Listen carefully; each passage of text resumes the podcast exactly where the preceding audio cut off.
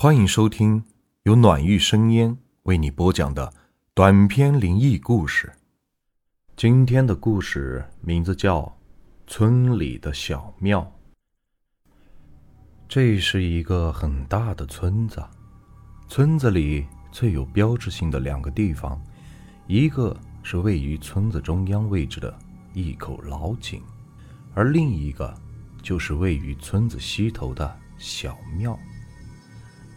小庙大概有两米多高，一米半宽，房顶起基披挂红瓦，整体用油漆涂成了大红色，孤孤夭夭的矗立在那空地之上，给人以视觉上的神秘。话说，这个用红瓦披挂的小庙是干什么用的呢？这可是村子里的人最神圣、最敬畏的地方。这个小庙的作用，就是村子里的老人去世的时候给死人报庙用的。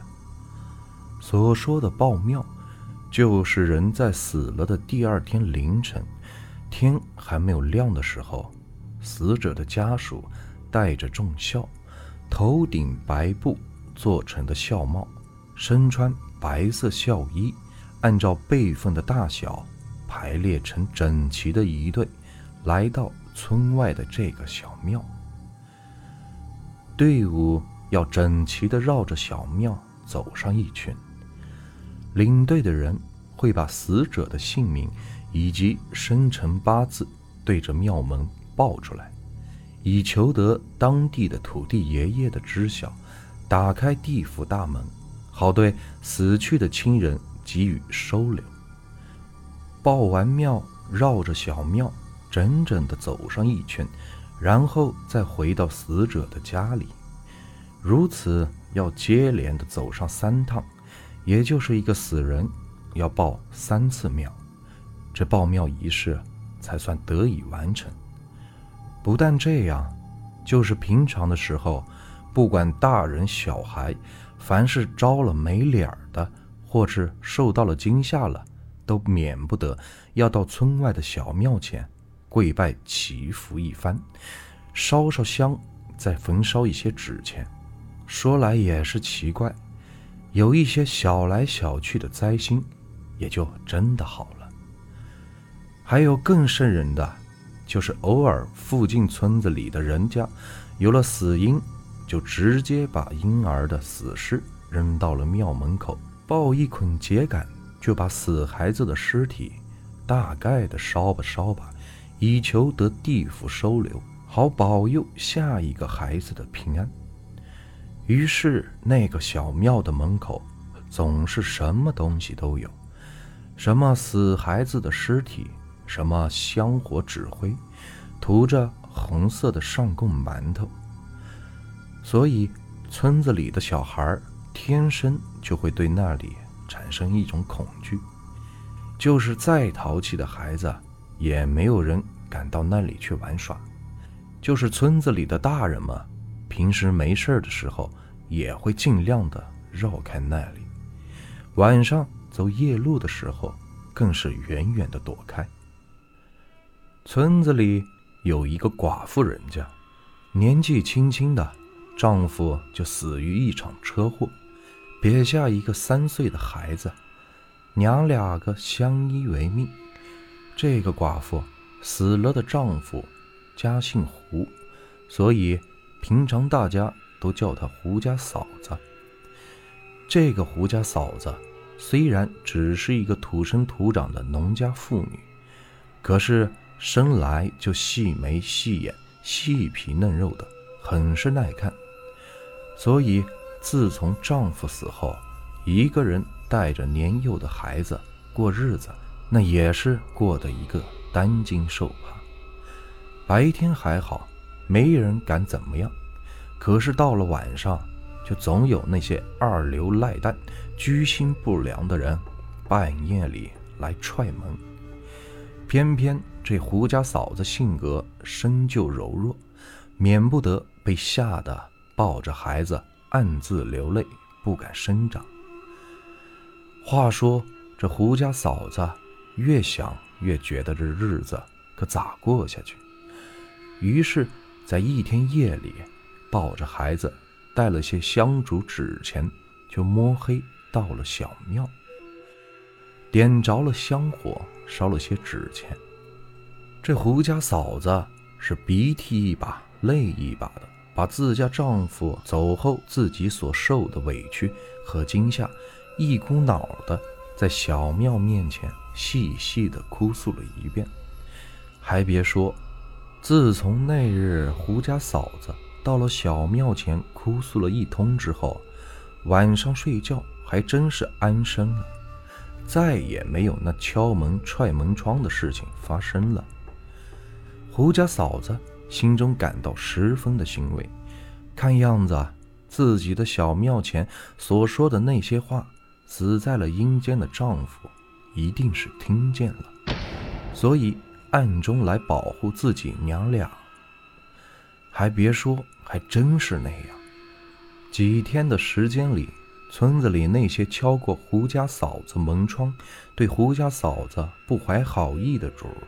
都在一夜之间得了奇怪的病，浑身溃烂流脓，卧床不起了。安生的日子没过上几天，这一天晚上刚刚吃过晚饭，三岁的儿子突然揪着妈妈说了一句让胡家嫂子心惊肉跳的话：“妈妈，趴在你身上的叔叔长得好丑啊！”胡家嫂子瞬间只觉得头皮唰的一下子酥麻麻的，一下子酥到了脚后跟，愣了一下，猛地转回头想看看孩子说的趴在自己身上的到底是个什么东西，可回过头来一看，身后空荡荡的，什么都没有。胡家嫂子长出了一口气。照着儿子的小屁股蛋就是一巴掌。小孩子不许说谎，我没告诉过你吗？再撒谎，看我怎么收拾你！妈妈，我没有说假话，你看看，就是有一个叔叔趴在你的身后，好吗？叔叔，叔叔，你倒是说句话，让妈妈知道，要不然他又该说我撒谎，该揍我了。孩子。呜呜哭了起来。听了孩子的哭诉，胡家嫂子知道孩子说的话一定是真的了。她没有动轻轻的把孩子搂在了怀里。儿子，你能告诉妈妈，你说的那个趴在妈妈后背上的叔叔长得什么样子吗？孩子抽噎了几下。妈妈，叔叔长得像猴子。一点儿也不好看。听了孩子的话，胡家嫂子明白了。看来老人都说，只有孩子能看见大人所看不见的脏东西。看来这一点都不假。自己这几天一直暗自庆幸的是，孩子他爸回来保护他们娘俩了。看来自己错了，一定是那晚在小庙前。招回来了什么不干净的东西？没办法，找了一些黄纸，拿在了手里，到门口烧了烧，念叨了几句，娘俩就关灯睡觉了。半夜的时候，胡家嫂子睡梦中被儿子给推醒了，睁开眼睛一看，只见儿子一边哭着，一边使劲的在推搡着自己，一把拉开灯。胡家嫂子一把把儿子抱进了怀里，连忙问儿子怎么了。妈妈，我看见有人欺负你，那个像猴子一样人趴在了妈妈的身上，在拼命的打妈妈。紧紧的抱着儿子，胡家嫂子彻底的懵了。这是怎么了？儿子说的一切都是真的？为什么自己看不到？也感受不到呢。日子一天天的过下去了，不管胡家嫂子怎么折腾，也找了几个神婆来到了家里驱魔驱邪，可是儿子口里的那个猴子一样的男人，还是每晚都会出现在胡家嫂子的身上。这日子过得还不如当初不去小庙找那鬼丈夫哭诉了。这下倒好，活人不敢来了，倒是把不知道的一个死鬼给招了回来。战战兢兢的日子还得过下去，一晃两个月的时间可就过去了。这一天一大早，胡家嫂子收拾完，锁好门，抱着儿子，打算去乡里的合作社去买点布料，给儿子做几双鞋。走在路上的时候，就要路过那个位于村子西头的小庙。就在经过小庙的时候，趴在自己肩膀上的儿子突然喊了一嗓子：“妈妈！”你看那个总趴在你身上的那个猴子叔叔，就在那个小房子里呢。儿子的一声喊叫可吓坏了胡家嫂子，慌忙用手把儿子的嘴捂住了。别吵吵，儿子，咱们不往那边看，乖儿子，回头过来看看这边。一边说，一边把儿子的脑袋给拧了过来。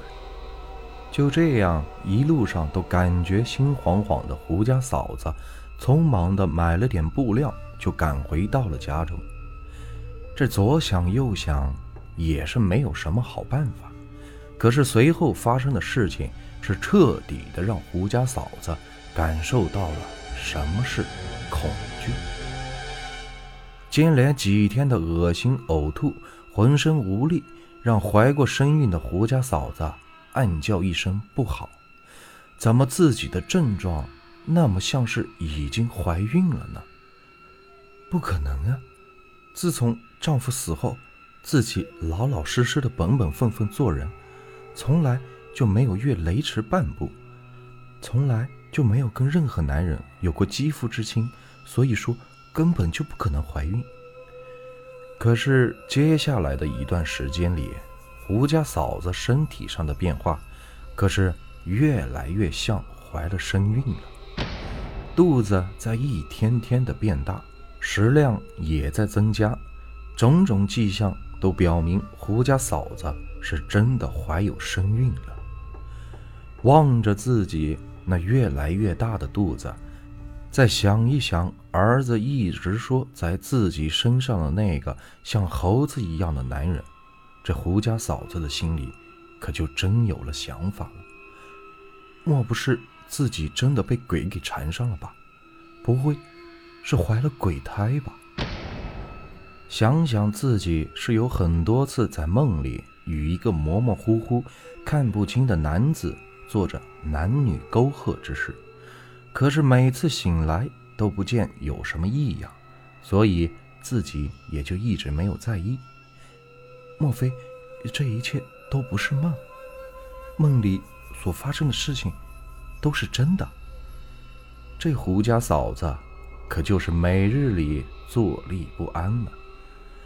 渐渐隆起的肚子，这要是被乡亲们看出来了，自己是个寡妇，那到时候就是有一千张嘴，恐怕也说不清楚了。